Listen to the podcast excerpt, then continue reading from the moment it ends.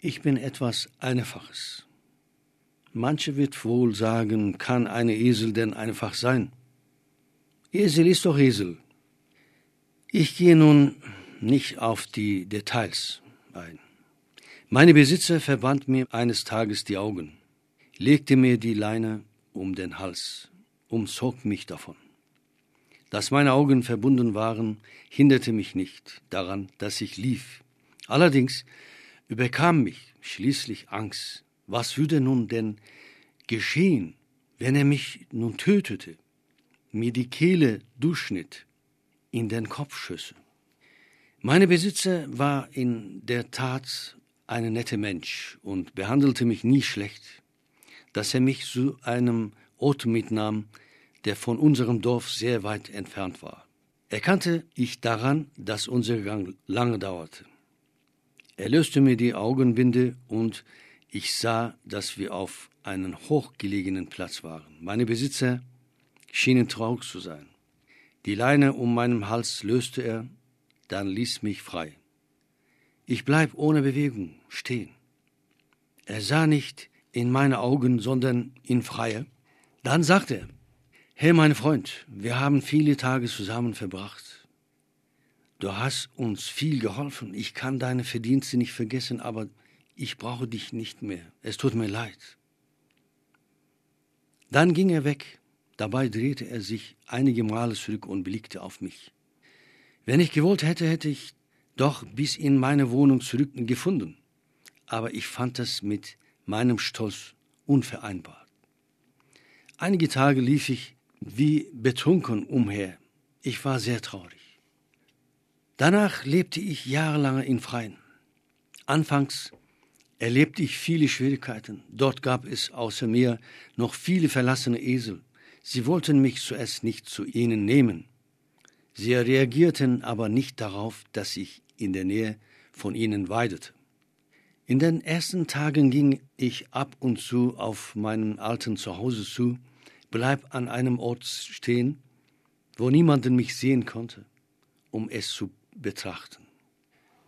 Jahre später, seit drei Jahren verbringe ich meine Zeit in einem sogenannten Großkäfig. Mein hiesiges Leben kann man als monoton bezeichnen. Die Bemühungen einigen tierliebenden Menschen führten wohl dazu, dass nun von uns, die wir herrenlos und nunmehr unbeschäftigt waren, zumindest einige in einen Zoo aufgenommen werden. Diese Leute, die glaubten, dass sie uns einen Gefallen getan hätten, konnten offenbar Langzeit überwiegend diese Gefallenes beruhigt sein. Sie konnten überall von diesem Wohltat erzählen und sich deren rühmen. Meiner Meinung nach darf das jedoch weder als Gefallen gelten noch als eine Wohltat. Wir, die einst wegen der Arbeit müde waren, waren mindestens in einem weiten Bereich frei. Frei zu sein beinhaltete vieles. Die Anziehungskraft dieses Freiheit wirkte sich auf die anderen Wünsche aus. Menschen könnten aber jede Entscheidung über uns treffen. Sie entschieden selbst darüber, was gut, was schlecht war. Zu diesem Ort, der so genannt wird, kamen immer zahlreiche Menschengruppen zur Besichtigung. Familien, Studenten, Lehrer erzählen Kinder von uns. Ich verstand nunmehr, was die Menschen sich erzählen, auch wenn nicht so genau, aber dennoch ein bisschen. Ich war für einige Zeit neugierig zu erfahren, was die Menschen einander erzählten und was sie dachten. Nachdem ich aber schon vieles gelernt und verstanden hatte, was sie dachten, wie sie lebten, begann das, was ich gehört hatte, langweilig zu werden. Ein Vater sagt zu seinem Kind, das sind Esel. Sie sind eigentlich nur Tiere zum Dienst. Sie sind aber von Natur aus sehr trotzig und faul. Wenn man sie nicht dazu zwingt, arbeiten sie gar nicht. Sie gehen immer im Freien umher, strecken sich dann auf einen Schatten aus und bewegen sich nie vor dort weg, bis sie hungrig werden. Bei guter Behandlung werden sie schnell sehr verwöhnt. Diese Eselvolk ist so. dass sie alles annehmen, egal was du ihnen tust. Zum Beispiel kannst du sie prügeln, jede Art von Ausbeutung und Folter aussetzen, verkaufen oder ihr Gewalt antun.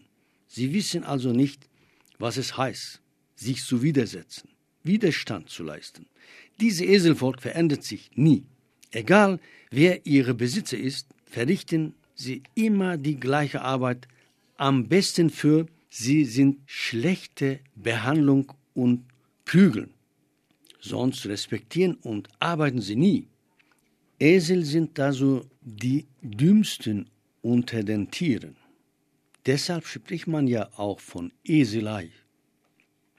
Das machte mich sehr traurig. Eines anderen Tages stand ein Mann mit einer Familie vor unserem Käfig, zeigte uns seinem Kind und begann zu erzählen. Diesmal war ich ganz aufmerksam und wollte alles richtig hören. Da sind die Tiere sehr arbeitsam, geduldig, widerstandfähig und treu. Mit dem, was man sich so über diese Tiere erzählen, tut man ihnen meiner Meinung nach viel Unrecht. Ich liebe Esel, sagte er. Aus Freude würde ich weinerlich, solche schöne Wörter hörte ich zum ersten Mal. Ich hätte dem Mann die Hand geküsst, wenn es mir möglich gewesen wäre. Ich vergaß Augenblicken alle meine Sorgen. Eines Tages brachte eine Frau und ein Mann, die dort arbeiten, einen neuen Esel zu uns. Sie sagten zu uns, komm mit eurem neuen Freund gut aus, sonst müssen wir euch bestrafen, okay? Ha, ha, ha, ha. Dann gingen sie fort. Der Neukömmling war ein bisschen anderes. Er war stets voller Gedanken wie die Menschen, war traurig, in sich gekehrt, handelte langsam, er sprach tagelang mit niemandem. Er wandelte alleine herum, war wieder in sich versunken und gedankenvoll. Dieser Esel, der nur dann sprach, wenn es unbedingt notwendig war, sagte eines Tages, er wollte mit mir sprechen. Als wir uns die Kiefer mit dem dunklen Schatten angekommen waren, begann er sofort zu sprechen. Ich war ein Mensch, sagte er. Ich dachte zuerst, dies sollte wohl ein Scherz sein. Wie kann denn ein Mensch zu Esel werden? dachte ich. Er fuhr aber gleich fort. Ich lebte in einem kleinen Städtchen. Ich war in einem Einwohner Meldamt, ein einfacher Beamter. Das Städtchen war ein schöner Ort. Es war beinahe ein Naturwunder. Ich lebte mit meiner Familie zusammen, war in einem schönes Mädchen des Städtchen verliebt. Wir waren beide voller Freude und hatten vor, uns nahe Zukunft zu verloben. Dann kam eine unerwünschte Zeit, die das Wetter sich ganz plötzlich änderte. Begannen plötzlich die Zeitungen und Fernsehsendungen von Krieg, von der Verteidigung des Vaterlandes, von den Feinden zu sprechen. Alle waren angesichts dieser Situation ratlos. Unklar war aber, wie diese Lage enden sollte. Soldaten strömten in Scharren in unserem Dorf und sie ließen sich in den Bergen unseres Dorfes nieder. Im Fernsehen redete man mit zunehmender Härte und Banalität von den sogenannten Feinden. Man vermehrte andererseits den Krieg vorantreibende Veröffentlichungen.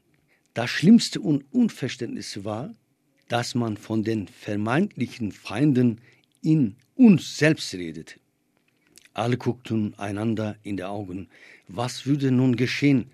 Wie könnten wir erkennen, dass der schlimmste Feind der Feind in uns war? Sorgen, Angst und Frage, was wird geschehen? Ersetzten nun immer wieder das tägliche Leben im Städtchen. So kam der Krieg. Alles wurde noch chaotischer, alle Werte wurden niedergetreten. Die Menschen, die vor zusammenlebten, teilten sich in einige Gruppen.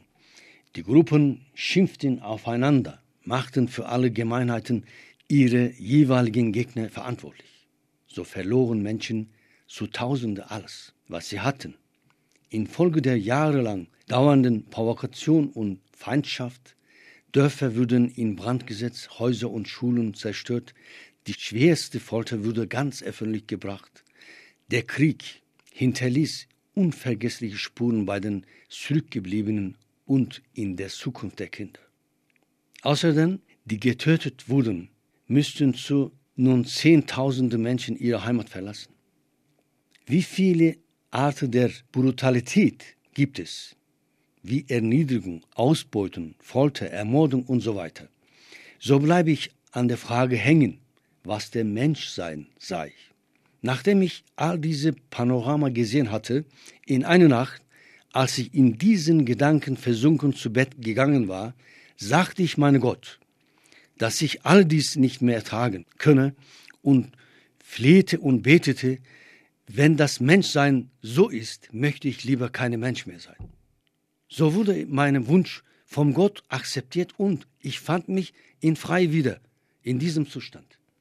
Ich schmiede seit langem mit einigen Freunden zusammen Pläne, von hier zu entfliehen.